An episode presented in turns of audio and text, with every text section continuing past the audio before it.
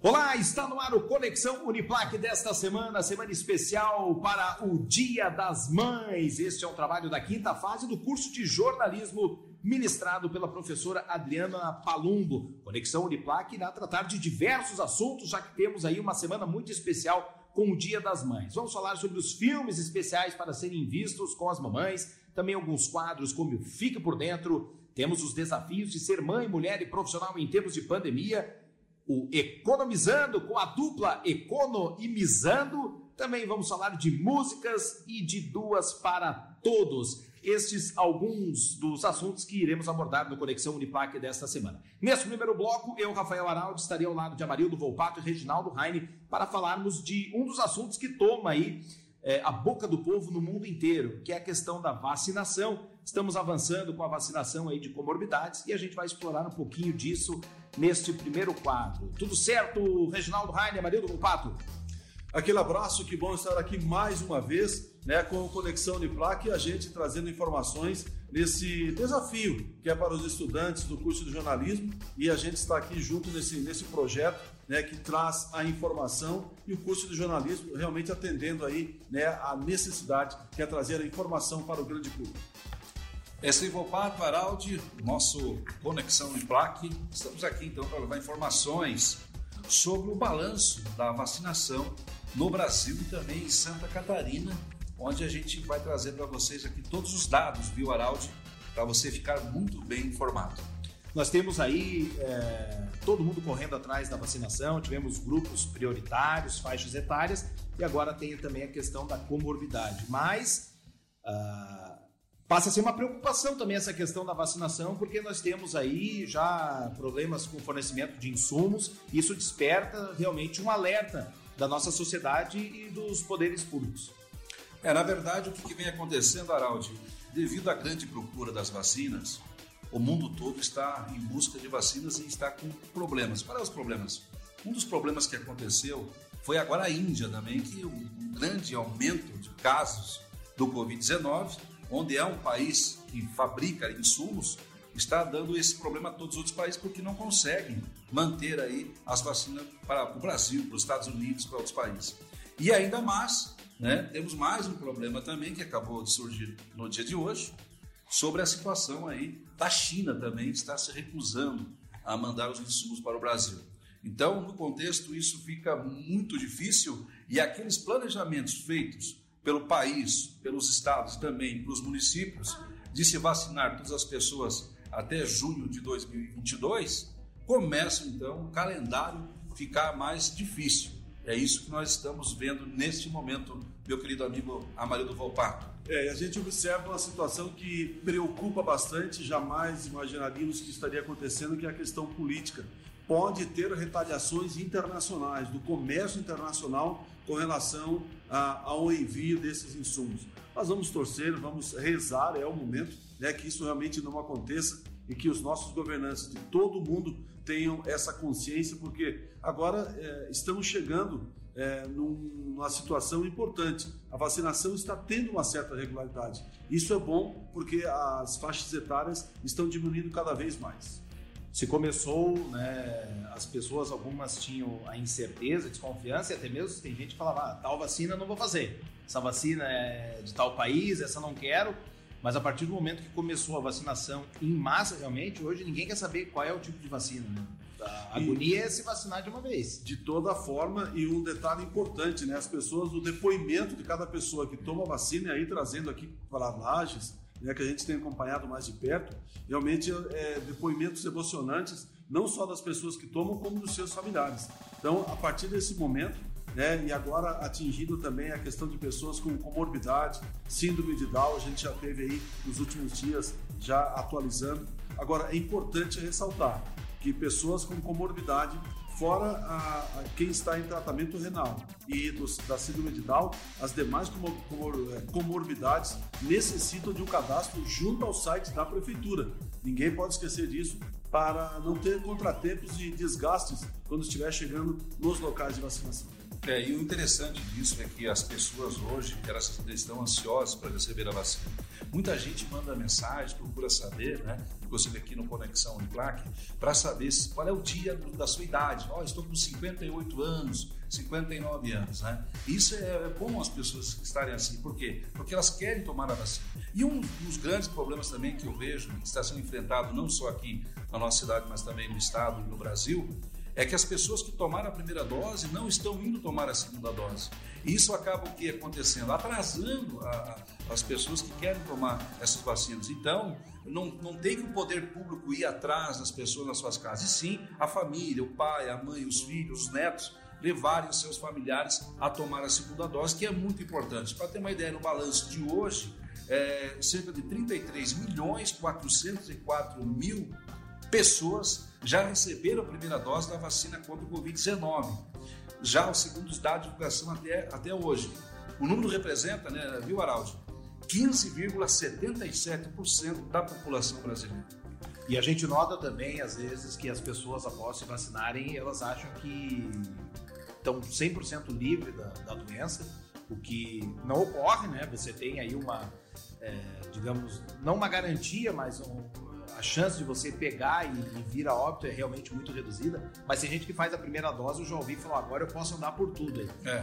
Não. E tem que manter realmente os cuidados, até porque ainda falta uma boa parte da população receber a vacina. É verdade. Um outro detalhe importante é com relação à vacina Pfizer. Hoje, somente Florianópolis e São José, na Grande Florianópolis, conseguem armazenar, porque tem a questão da temperatura, de 2 a 8 graus. A gente, como tem uma representante hoje na Secretaria de Estado da Saúde, a deputada Carmen Zanotto, ela já fez a solicitação para que um refrigerador seja instalado na Regional de Saúde aqui em Lages, para que possa também receber é, essa vacina Pfizer. Acontece que ainda é, está a engenharia da DIV já esteve aqui, que é da Diretoria de Vigilância Epidemiológica, está fazendo o levantamento e tomara que isso aconteça num menor espaço de tempo para que Lages possa ter mais essa opção né, da vacina também. É, tem a, a, Coronavac da Butantan, tem a AstraZeneca e também agora seja ofertada a Pfizer. O importante disso ressaltar que no estado, no estado de Santa Catarina hoje, viu, Araldi também, a do Vopato, o estado de Santa Catarina hoje ele é o sexto estado que está fazendo mais número de vacinações. Então, o Estado está se mantendo bem, até na média né, de todos os estados brasileiros. O único problema hoje que a gente vê ainda, é, ainda é a demora, né? porque você fica naquela expectativa, ah, está chegando, está vindo mais, amanhã, ou para. Né? Então, o que, que acontece? Os municípios também têm um problema que eles têm que deixar uma vacina de reserva, que é obrigatório ter umas vacinas de reserva. Por quê? Para repor aquelas pessoas que não tomaram a, a a segunda dose. E isso está atrasando também a vacinação. Já a segunda dose já foi aplicada em 17 milhões e 39 mil pessoas, sendo 8,5% da população do país.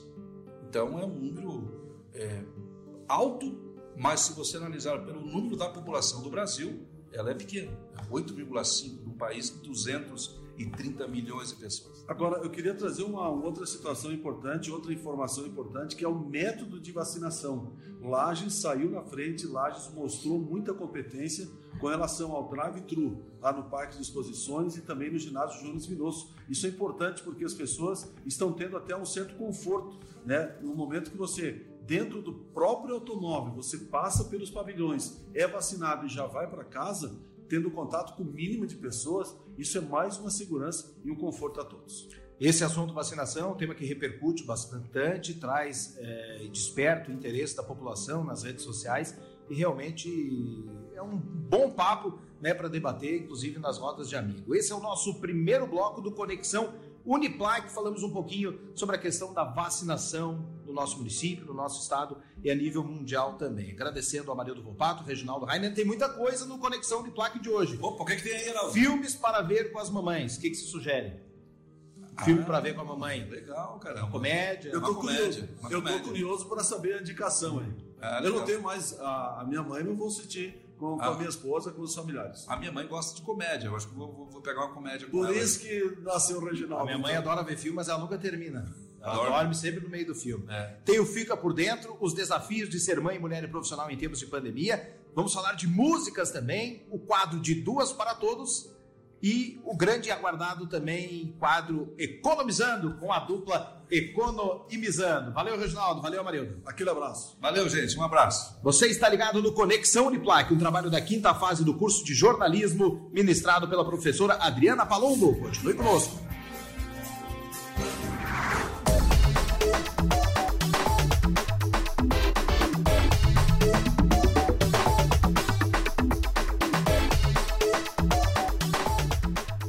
Olá, tudo bem?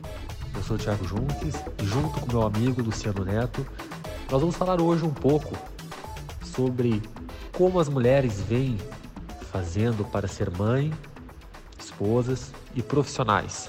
Muito bem, Thiago, muito bem. Então vamos conversar neste bloco com a psicóloga Lucimara Vargas, ela que é a responsável pelo RH da maternidade Teresa Ramos, e vai nos contar um pouquinho das suas experiências profissionais é, e como está, né? Como está nesse tempo de pandemia. Boa noite, Lucimara. Eu queria agradecer, em primeiro lugar, a sua participação aqui, a sua disponibilidade. Eu sei que a sua agenda é corrida, para estar conversando um pouquinho com a gente. Muito obrigada pelo convite. Espero que possamos ter uma boa troca. E que bom que nós estamos aqui com essa oportunidade de se ver e entender melhor este processo que todos estão atravessando. Vim hoje sim representar o que é ser mãe, mulher e profissional. Obrigada mais uma vez por essa oportunidade. Essa semana nós comemoramos o Dia das Mães e por isso que eu e o Luciano nós é, escolhemos uma mulher para vir aqui falar sobre esse assunto, para estar aqui conosco hoje nesse bate-papo. É, não tem sido fácil, como eu já falei na abertura do nosso programa, ser profissional, ser mulher e ser mãe. Tem sido uma jornada difícil. E eu queria começar justamente por esse, por esse caminho. Eu queria saber de você como você tem feito para administrar tantas funções e responsabilidades. Você que é mãe e você que tem um cargo importante no hospital, você que está conduzindo de uma certa forma esses profissionais de linha de frente e tem, sei que tem trabalhado em horários adversos. Eu queria que tu falasse como que tu tem feito para dar é, é, sequência na tua rotina, com a tua família, com o seu esposo, enfim, como tu tem feito para administrar tudo isso? De fato, são três tarefas que têm um universo particular em cada ação, em cada modo de, de ser e de agir. Porém, eu acredito que a melhor forma de administrar essas três funções de mãe, profissional e mulher é colocando em primeiro lugar a identidade do ser mulher, identificar as capacidades que a mulher tem, identificar essas flexibilidades e essas proporções que encontramos nesse mundo tão mágico, se é que eu posso usar essa expressão de ser mulher e ter essa identidade que ela é muito profunda.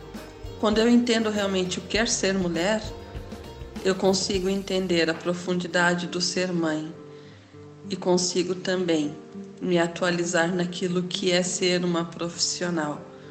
Mas nem a mãe nem a profissional seria tão profundamente entendido se em primeiro lugar não for entendido qual é o papel da mulher, qual é a potencial da mulher, quais possibilidades uma mulher tem na sua existência de vida.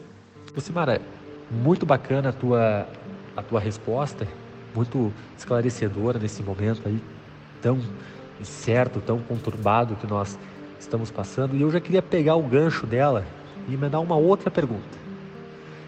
Eu queria saber Explique para quem, quem está nos ouvindo como separar a mãe, a profissional e a mulher. Porque a gente sabe que as coisas, por mais que nós saibamos separar, por mais que nós consigamos administrar cada setor da nossa vida, em um dado momento os assuntos se misturam, as coisas se conectam. Ou às vezes um problema do trabalho interfere no particular, ou particular no trabalho, enfim. Como que você faz e como quem está nos ouvindo, você enquanto psicóloga, pode uh, lidar com isso? deixar cada problema, cada incomodação, vamos assim dizer, no seu nicho. Apesar de serem universos diferentes, a mãe, a profissional e a mulher, cada uma tem uma característica especial e um desenvolvimento pessoal diferenciado. Todos estão dentro do mesmo organismo, de um mesmo ser vivo. A melhor forma de falar desta separação, e eu coloco ela em grife entre aspas, se chama gestão de tempo. Eu entender que muitas vezes eu não vou ter quantidade de tempo, mas eu vou precisar potencializar a qualidade do tempo dentro daquele limite que eu tenho para ser primeiro a mulher, que precisa do seu autocuidado, a mãe muita qualidade, muitas vezes eu não vou ter um dia inteiro para ficar com o meu filho, uma noite inteira para ficar brincando. Ou a profissional que tem a sua demanda de horas em home office ou presencial na sua empresa, onde ela precisa se deslocar, nem sempre, mas essa atenção, eu preciso ter apenas a gestão de tempo e trabalhar focada no aqui e agora, e entendendo que a qualidade ela vai ser muito mais importante que a quantidade de tempo. Lucimar, a gente anda passando por uma um momento de provação, na verdade, né? E, e muita insegurança, né? Como você mesmo falou ali. Essa insegurança e esse medo do, do que do que pode acontecer, do que pode chegar, né? dá a impressão que a gente já nasce com essa insegurança dentro da gente. Eu queria que tu me falasse um pouquinho mais disso, como a gente lidar com isso, como a gente conseguir viver melhor com tudo isso que está acontecendo. Esse medo, essa insegurança, essa, essa forma que as coisas estão vindo até a gente, né? Como que você vê tudo isso? A insegurança e o medo, elas existiram desde sempre. O que temos é um movimento diferente e uma forma em que a insegurança e o medo se manifestaram a melhor forma que eu pessoalmente acredito de vivenciar esse tempo é estando muito consciente das ações. É ter muito contato com a respiração e com tudo que acontece. É ter uma escuta ampliada e dar qualidade à minha escuta e à minha observação. Porque sempre que o ser humano ele se sente inseguro, se sente com medo, ele pode se armar de uma forma inadequada. Isso pode gerar muitos conflitos. Vamos ali sobre é, os assuntos, as situações se misturarem nos nossos diversos setores da vida, né? Mas voltando um pouquinho agora para talvez para o lado que esteja mais pressionado dos profissionais da área de saúde, obviamente, é o profissional, toda uma carga de responsabilidade, uma carga de trabalho, enfim. Eu queria entender, eu queria que tu falasse, na tua opinião, como, como que tu acha assim que, que a pressão do trabalho reflete em casa e como fazer com que isso é, como trabalhar melhor isso, melhor isso, sabe? Eu queria que tu desse uma pincelada, pegando aquele adendo da outra da pergunta anterior. A pressão do trabalho pode sim ter os seus reflexos dentro de casa, ter os seus reflexos com a família quando ele não é bem administrado. Dentro daquilo, Tiago, que nós falamos anteriormente, de fazer a gestão do tempo e ter essa qualidade do tempo. Eu entender que o tempo que eu estou no meu trabalho, eu sou a profissional e preciso me dedicar ali. O tempo que eu estou na minha casa, aí eu sou a mãe, né? Eu sou a mulher. E essa pressão, ela precisa muito do nosso cuidado, porque nós estamos vivendo cenários em que todos estão vivendo conflitos né, acelerados, sofrimentos antecipados, momentos de enlutamentos coletivos por várias situações. Nós podemos perder amigos próximos, podemos perder um artista que era nossa referência, e isso traz sim um enlutamento. Precisamos entender que o outro não é o culpado de tudo.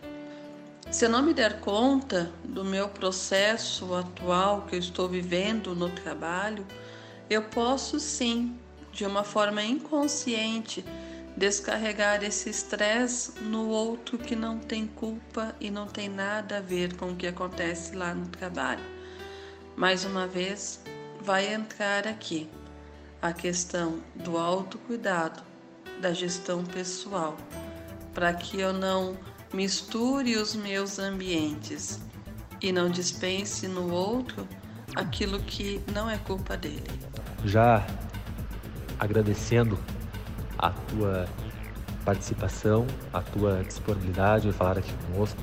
Sei que tu tens uma agenda corrida dentre as tuas atividades no hospital, as tuas atividades quanto psicóloga clínica e as tuas outras mil e uma atividades entre bancas, palestras, enfim. Então eu queria te agradecer por se disponibilizar e falar aqui com o seu enteado e com o meu amigo Luciano Neto. Sempre muito, muito legal bater um papo contigo, sempre uma conversa muito inteligente.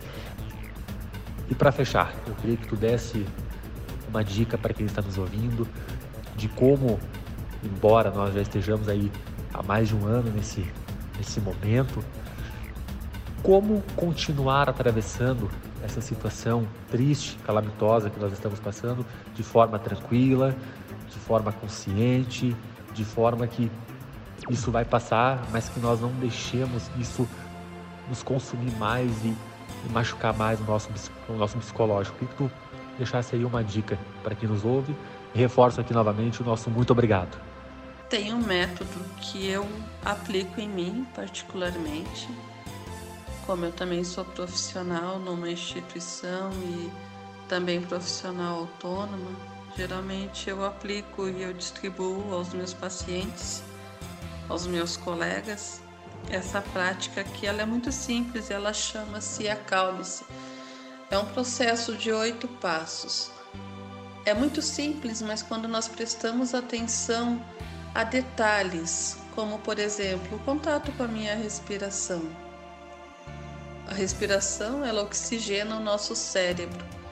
Se eu conseguir respirar tranquila, adequadamente, eu vou ter o meu corpo menos tenso.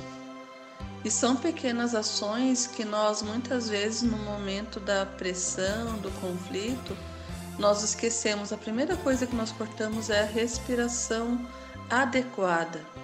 Então, respire, sinta o ar que entra e que sai dos seus pulmões. Tenha contato, tenha minutos, um, dois, três minutos que você consiga se afastar, até mesmo dentro do banheiro. Faça alguns minutos, no momento que você está no estacionamento, está dentro do carro, está aguardando o semáforo abrir, respire profundo, observe. Já percebeu que sempre que nós estamos muito ansiosos, nós respiramos pela boca, respiramos acelerado?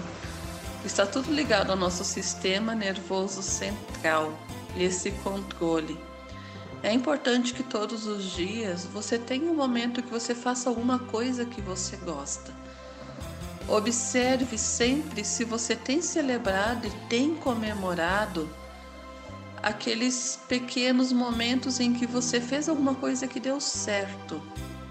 Se alegre, comemore, comente, reflita, registre porque às vezes nós ficamos esperando grandes coisas para grandes comemorações, mas nós vamos nos alimentando nos pequenos passos.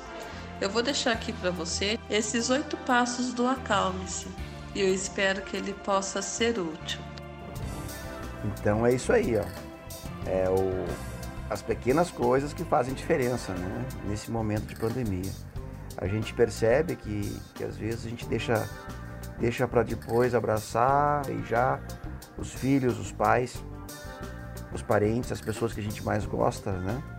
E deixa para depois. Então tá aí um, uma boa dica para que, que as pessoas olhem com outros olhos e vejam que os pequenos momentos fazem a diferença. Muito obrigado, Lucimar. Eu que agradeço essa troca. Obrigada, obrigada mesmo. Essas perguntas elas realmente vêm para nos provocar e fazer ainda mais dar atenção ao nosso dia a dia. E é esse papel importante da mulher, da mãe e da profissional. E muito obrigada por estar aqui com você. Ah, muito obrigado, muito obrigado Lucimar, muito obrigado Tiago. E aqui a gente fica com mais um bloco de Conexão Uniplac.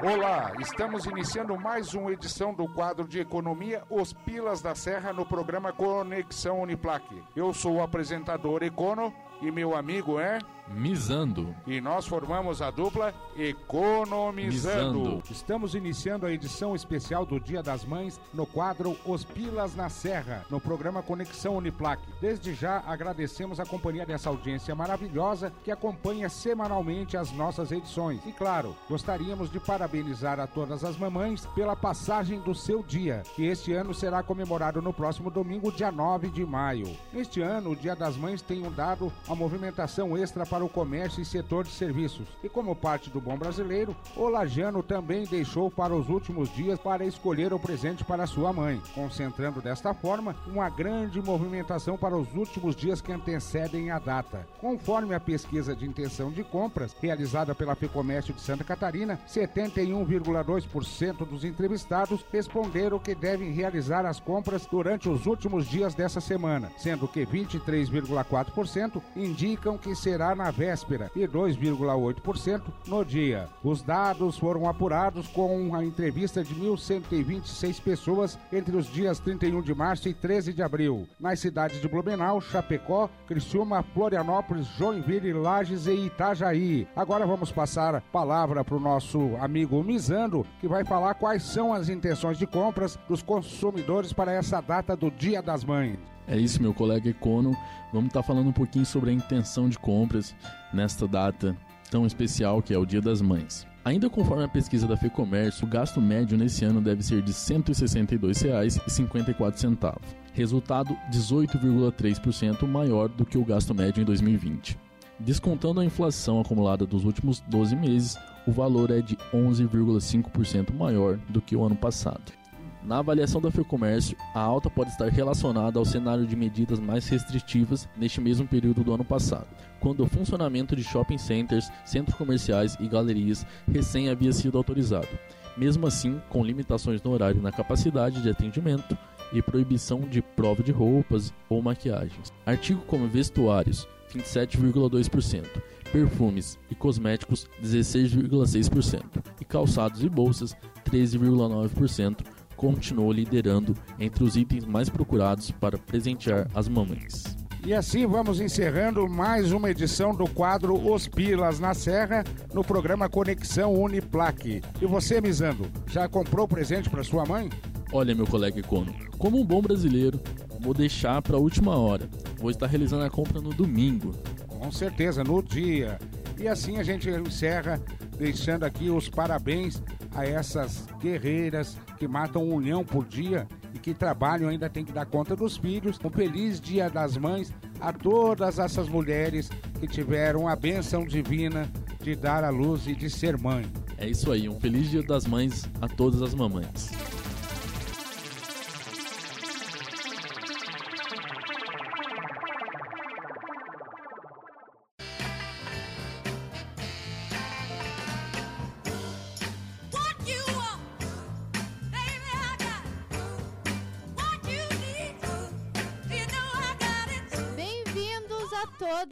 Todos. Aqui é a Eve. E aqui é a Ana. E juntas começamos mais um de Duas para Todas. O programa que trata única e exclusivamente do que há de melhor no mundo, que é mulheres. Hoje trouxemos um tema muito importante, que é a presença da mulher no mercado de trabalho. Pois é, Evelyn. E a gente não pode falar da atualidade sem antes entendermos como tudo começou. Em que momento a mulher saiu do ambiente doméstico e entrou para o mercado de trabalho? Evelyn, conta pra gente. Então, Ana, tudo isso aconteceu depois da Primeira Guerra Mundial, ali na época da industrialização, onde as fábricas precisavam de mais mão de obra. Então, as mulheres saíram de casa e começaram a finalmente trabalhar. apesar de ter sido um grande avanço, também foi o início da desigualdade salarial entre homens e mulheres. E nesse cenário, não era só o salário de- que era desigual. Por isso, em 1970, as mulheres saíram para a rua exigindo direitos iguais, que foi quando aconteceu a primeira onda feminista. Sim, gente, feminista, tá? Eu sei que esse termo ainda assusta uma galera, mas é impossível falar de toda a trajetória de tudo que as mulheres já conquistaram sem antes falar sobre o feminismo. Então, para deixarmos os termos bem claros, Ana, lê aí a definição de feminismo. Claro, vamos lá. Ah, ideologia que defende a igualdade em todos os aspectos social, político e econômico entre homens e, com certeza, mulheres. Lembrando que nós mulheres não somos obrigadas a ser feministas. Na verdade, nós não somos obrigadas a nada graças ao feminismo. É por causa daquelas mulheres que saíram às ruas exigindo os nossos direitos que hoje nós estamos aqui apresentando um programa de rádio, fazendo faculdade e trabalhando e peleando muito.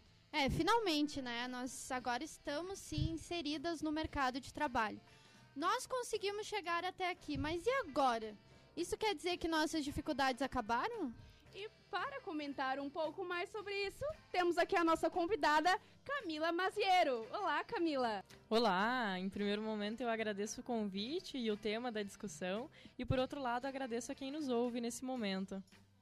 Bem-vinda, Camila. É muito bom te ter aqui. A, a nossa entrevistada trabalha na Clabin, na área de atração de talentos no ambiente organizacional, não apenas aqui em Lages, mas a nível nacional. Camila, você que acompanha de perto esse cenário, conta pra gente o que você observa. Bom, temos pontos questionáveis aí nessas colocações, né? O fato de que muitas barreiras foram quebradas é um fato, mas para alguns cenários elas apenas diminuíram ou se mostram de forma mais velada, mas permanecem existentes e com grande impacto para aquelas que vivenciam essas dificuldades de ingressar, de desenvolver carreira ou até mesmo de reingressar no mercado de trabalho. Quando falamos sobre cenários como esses, estamos nos referindo a conceitos enraizados em alguma parte da história e estruturados enquanto sociedade que cabe a nós esse poder de decisão distingui-los. Fazendo um, um, rápido comparativo desde o norte do país até o sul, falo isso tendo a oportunidade de trabalhar em grande parte das regiões do país, é de fácil identificação as dificuldades culturais enfrentadas no sul do país, com determinadas crenças muito enraizadas e de maior dificuldade, até no processo de desconstrução das mesmas. Quando olhamos no desenvolvimento de carreiras, surgem diversos dificultadores, podendo citar aqui o interesse das áreas em desenvolver e até mesmo de enxergar mulheres como uma possibilidade para determinadas posições, e isso em níveis operacionais, de média liderança acima. Isso muito para entender o contexto do quanto esse processo hierarquicamente acaba sobrepondo e abrangendo. Outro ponto bastante importante é a dificuldade de mulheres se enxergarem nas possibilidades de carreira dentro de uma companhia, influenciando diretamente pelo cenário atual a dificuldade de conseguirem se enxergar em cargos com predominâncias masculinas, que em alguns casos permeia há mais de séculos, em conjunto com o machismo associado às escolhas de uma mulher. Isso no mercado de trabalho e no contexto social como um todo. Temos inclusive síndromes que se desenvolveram através desses cenários. Posso citar aqui, inclusive, a síndrome da impostora, que é voltada a uma barreira interna de autopercepção sobre acreditar ou não ser qualificado o suficiente, ou ser boa o suficiente para realizar determinadas atividades. A expressão teto de vidro, mais comumente utilizada nos meios organizacionais, se refere a uma espécie de barreira ou obstáculo invisível, mas que é forte o suficiente para serem impeditivos de um possível desenvolvimento de carreira. Tanto que é motivo pela qual, na grande parte das organizações, os cargos de responsabilidade, em sua grande maioria esmagadora, são atuações realizadas por homens. Lembrando que esse cenário é um reflexo social, que reflete com a individualidade de todos nós e, nesse caso, com uma forte predominância no gênero feminino. A importância está em continuar trazendo para a discussão temas que interferem diretamente no conforto e realização individual e coletiva da vivência em sociedade. Com toda certeza, Camila. E além de todas essas dificuldades com a síndrome da impostora, que nem mesmo você citou, ou até o teto de vidro, a gente ainda se depara com um machismo muito grande dentro das empresas. Prática que nada mais é que acreditar que o sexo masculino é superior ao feminino, negando a igualdade entre eles.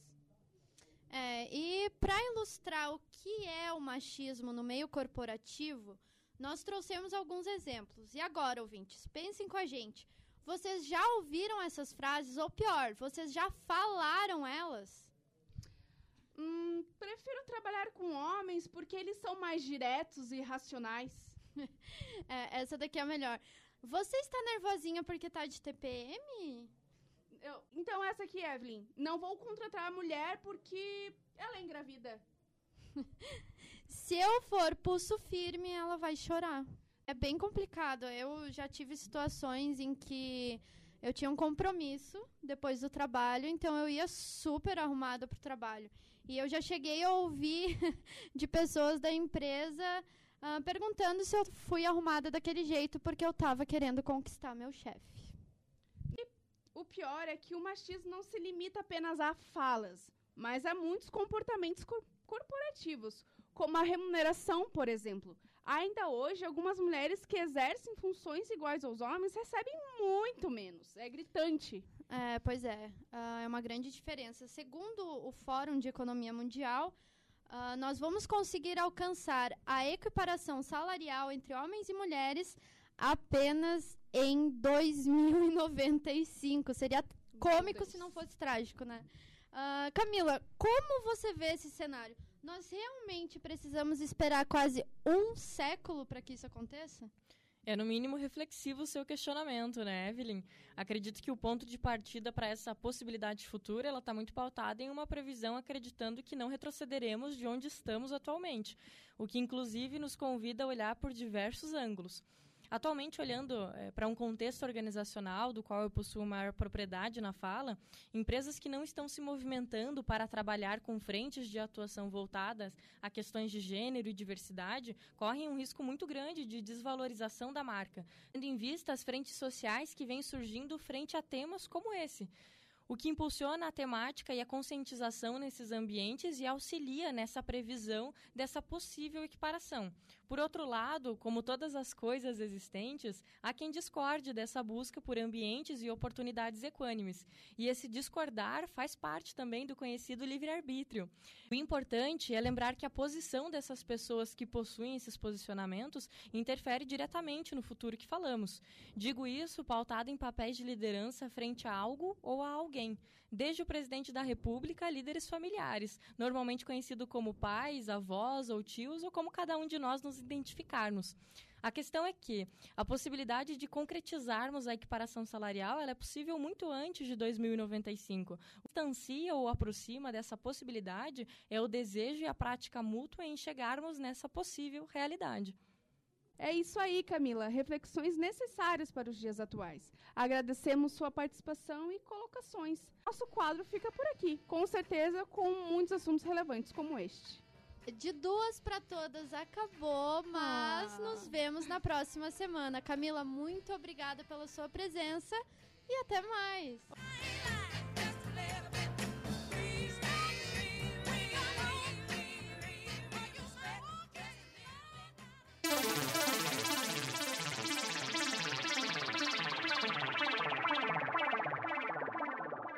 Dia das Mães. Você sabe qual o estilo da sua? Começa agora o quadro Fique por Dentro. Eu sou Gabriel Neumann. E eu sou Amanda Vieira.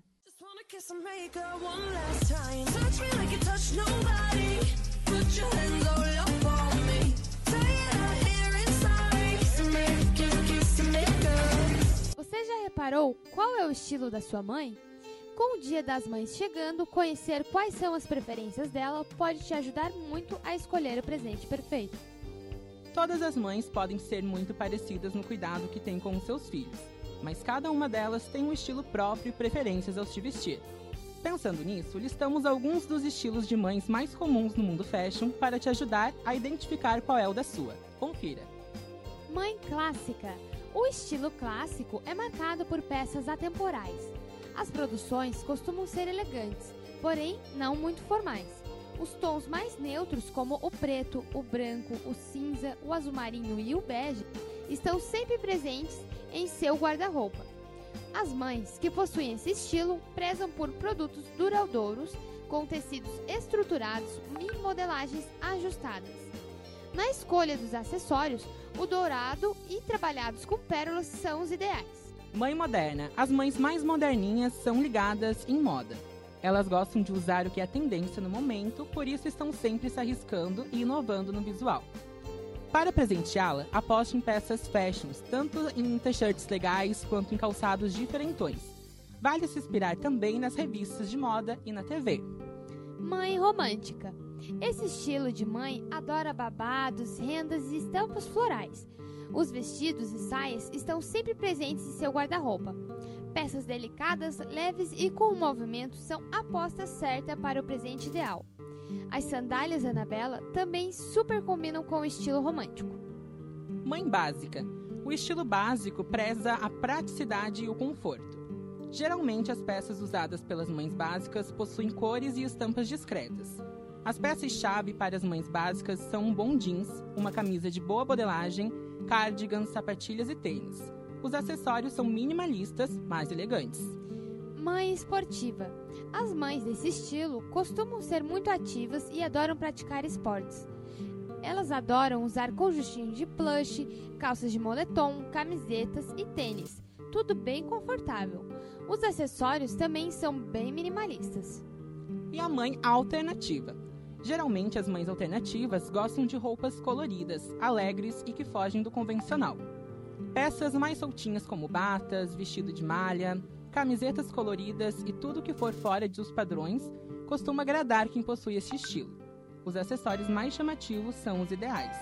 Conseguiu identificar qual o estilo da sua mamãe? Agora ficou mais fácil para você acertar o presente ideal e deixar o dia da sua rainha ainda mais especial e feliz.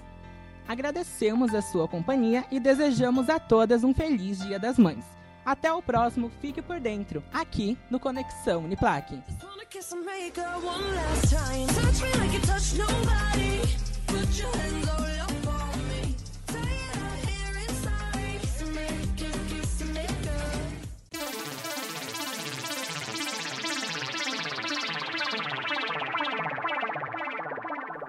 E agora no Conexão Uniplaque você confere o Hora da Pipoca, com os melhores filmes para assistir com sua mãe neste Dia das Mães. Eu sou Amanda Escopel. E eu sou Julia Bibel. E para começar temos Minha Mãe é uma Peça, o filme, de 2013. O filme conta a história de Dona Hermínia, uma mulher de meia idade divorciada do marido. Hiperativa, ela não larga o pé dos seus filhos Marcelina e Juliano. Um dia após descobrir que eles a consideram uma chata, resolve sair de casa sem avisar ninguém, deixando todos de alguma forma preocupados com que teria acontecido. E agora temos Mommy de 2014. Este premiado drama canadense conta a história de Diane Despress, uma viúva recente que luta para criar o filho Steve, um adolescente com transtorno de déficit de atenção e imprevisível, que em certas ocasiões pode se tornar muito violento. O jovem conta com o amor de sua excêntrica mãe e o carinho de sua nova e misteriosa vizinha Kyla. E agora temos Um Sonho Possível de 2009. Michael é um jovem negro, filho de uma mãe viciada e que não tem onde morar. Com boa vocação para os esportes, um dia ele é avistado pela família de Lake Anne andando em direção ao estádio da escola para dormir longe da chuva. Ao ser convidado para passar uma noite na casa dos milionários, Michael não tem ideia que aquele dia mudaria sua vida para sempre. Com a ajuda da nova família e de uma tutora dedicada, ele percebe seu potencial como estudante e jogador de futebol americano americano. E agora temos a troca de 2008. Em 1928, em Los Angeles, Christine Collins, uma mãe solteira, chega em casa e descobre que seu filho Walter desapareceu. Cinco meses depois, ela recebe a notícia que ele foi encontrado em Illinois. Porém, para sua surpresa, o garoto que chega de trem não é o seu filho. Além de ter o filho desaparecido, ela precisa lidar com a corrupção dos políticos da cidade, que querem taxá-la como louca quando diz que o garoto que foi encontrado não é o seu filho. E temos também o maior amor do mundo De 2016. Nesse filme, podemos ver a maternidade abordada de diversas maneiras. Sandy é uma mãe solteira com dois filhos, Bradley é um pai solteiro com uma filha adolescente, Jesse tem uma história complicada com a sua mãe, Christian nunca conheceu a sua mãe biológica e Miranda é uma escritora de sucesso que abre mão de ter filhos para se dedicar à carreira. E agora temos Perfeita é a Mãe de 2016. Amy tem um bom casamento e sucesso na carreira. Aparentemente, sua vida é perfeita. Porém, ela acaba se cansando das obrigações e do estresse do dia a dia, e em companhia de três mulheres que vivem a mesma situação, vai em busca de sua liberdade. E temos também Fala Sério Mãe de 2017. Angela Cristina, mãe da adolescente Maria de Lourdes, precisa lidar com as dificuldades e delícias de guiar sua filha durante uma das fases mais complicadas da vida. Ela vive uma montanha russa de emoções, medos e frustrações. Por outro lado, a filha Malu, como prefere ser chamada, também tem suas insatisfações. Para terminar, temos o quarto de Jack de 2015. Brie Larson venceu o Oscar de melhor atriz por seu papel em O Quarto de Jack. Na trama, sua personagem vive em um cativeiro e faz de tudo para proteger seu filho Jack da terrível realidade. Quando os dois escapam, ela precisa ajudar o garoto a desvendar um mundo completamente desconhecido. Este foi mais um Hora da Pipoca. Eu sou Amanda Escopel. E eu sou Julia Bibble. E voltamos na semana que vem com mais filmes para você.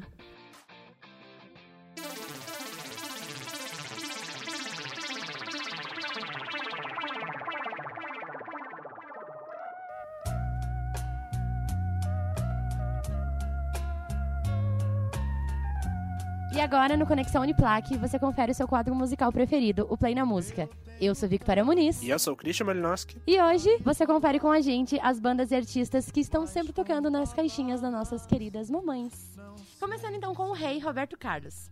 Desde o início da sua carreira, o astro da Jovem Guarda é adorado pelas mães do nosso país.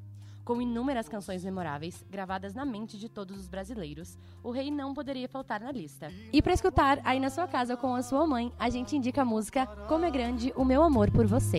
Para poder lhe explicar como é grande o meu amor por você. Nem mesmo o céu nem as estrelas, nem mesmo o mar e o infinito não é maior que o meu amor, nem mais bonito. Me desespero a procurar alguma forma de lhe falar como é grande o meu amor por você. Nunca se esqueça nenhum segundo que eu tenho o amor maior do mundo. Como é grande o meu amor por você.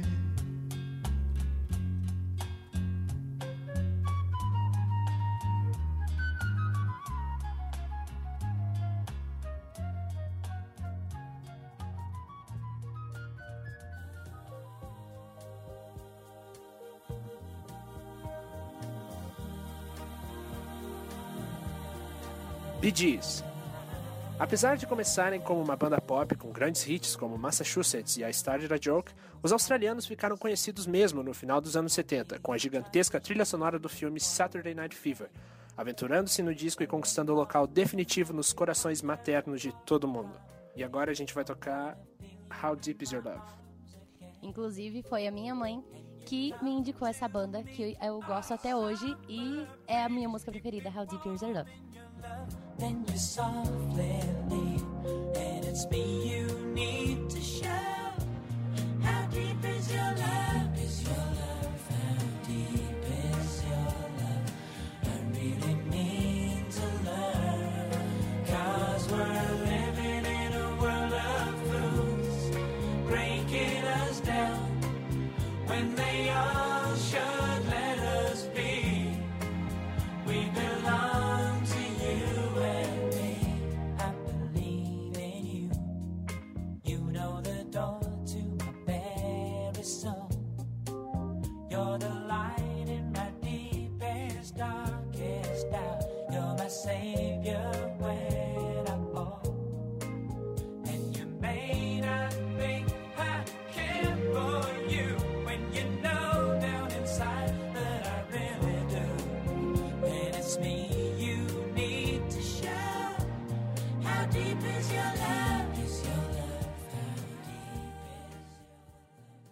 Então com a nossa lista, vamos falar de ABBA. É impossível contar nos dedos os sucessos do grupo sueco. De SOS a Dancing Queen, de Mamma Mia a Chiquitira. São tão definitivos para os anos 70 quanto a calça boca de sino e garantia nas playlists de nossas mães. E a gente indica para vocês a música Dancing Queen, que é um clássico do ABBA e eu tenho certeza que vocês e suas mamães irão adorar.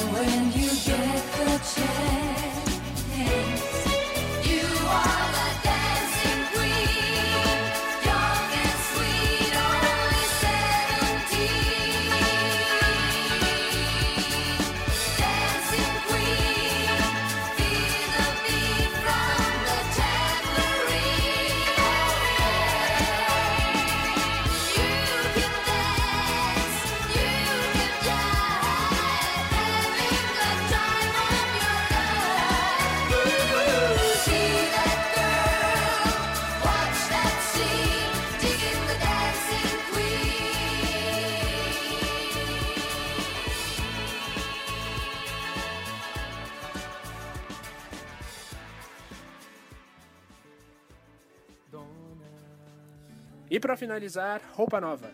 Formado no Rio de Janeiro em 1980, o grupo de pop rock encontrou sucesso desde seu primeiro lançamento e manteve o seu domínio por toda a década, até hoje enchendo o coração das mães brasileiras com suas músicas. E a música que a gente escolheu é uma das mais conhecidas deles, Dona. Essa música é muito linda. Eu tenho certeza que você e sua mãe vão adorar escutar. Absolutamente.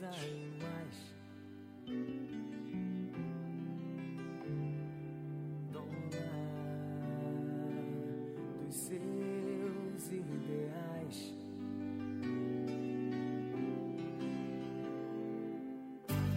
Pelas ruas onde andas, onde mandas, todos nós somos sempre mensageiros esperando tua voz.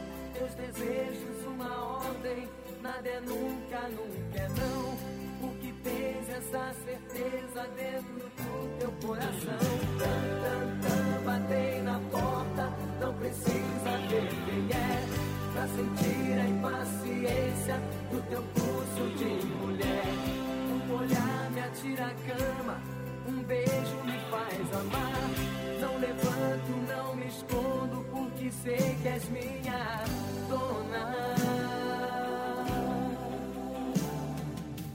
E essa foi a nossa lista de hoje. Agradecemos a sua companhia. Eu sou Victoria Muniz. E eu sou o Christian Malinowski. E voltamos semana que vem com mais músicas pra você. Desses traiçoeiros. Cultura em Foco. Chegou na etapa de prestação de contas o edital Chico de Assis, lançado pela Prefeitura de Lages através da Fundação Cultural. O edital teve como objetivo minimizar os impactos sociais e econômicos sofridos pelos trabalhadores e trabalhadoras da cultura, grupos, coletivos, espaços e empreendimentos artísticos e culturais devido à pandemia ocasionada pela Covid-19. Os recursos para a Lages tiveram um total de R$ 1.088.622,89 e são provenientes do Fundo Nacional de Cultura, conforme a Lei Federal número 14017 de 2020, Lei de Emergência Cultural Aldir Blanc. Os recursos foram destinados à manutenção de agentes de espaços, de iniciativas de cursos de produções, de desenvolvimento de atividades de economia criativa e de economia solidária, de produções audiovisuais, de manifestações culturais, bem como a realização de atividades artísticas e culturais que possam ser transmitidas pela internet ou disponibilizadas por meio de redes sociais ou plataformas digitais. O edital Chico de Assis distribuiu os recursos nas categorias denominadas projetos individuais e projetos coletivos. Agora em maio, a fase de prestação de contas dos projetos começa a se concretizar. Essa é a fase onde os proponentes precisam apresentar um relatório comprovando os gastos conforme a tabela orçamentária do projeto. A cidade de Lages, nesses últimos meses, foi presenteada com vários projetos culturais, movimentando os profissionais e enriquecendo o entretenimento e a cultura da região. Foram feitos álbuns de música, como Sons que Me Tocam, da cantora Aline Amorim, documentários, cursos online, mostras de cinema online, como Curta Lages, disseminação e divulgação, como o projeto Escritoras Catarinenses, entre outros. A Câmara dos Deputados aprovou nesta quarta-feira o projeto de lei 795-21 do Senado, que reformula a Lei Aldir Blanc para prorrogar prazos de utilização de recursos repassados a título de apoio ao setor cultural em decorrência da pandemia de Covid-19. A matéria será enviada à sanção presidencial.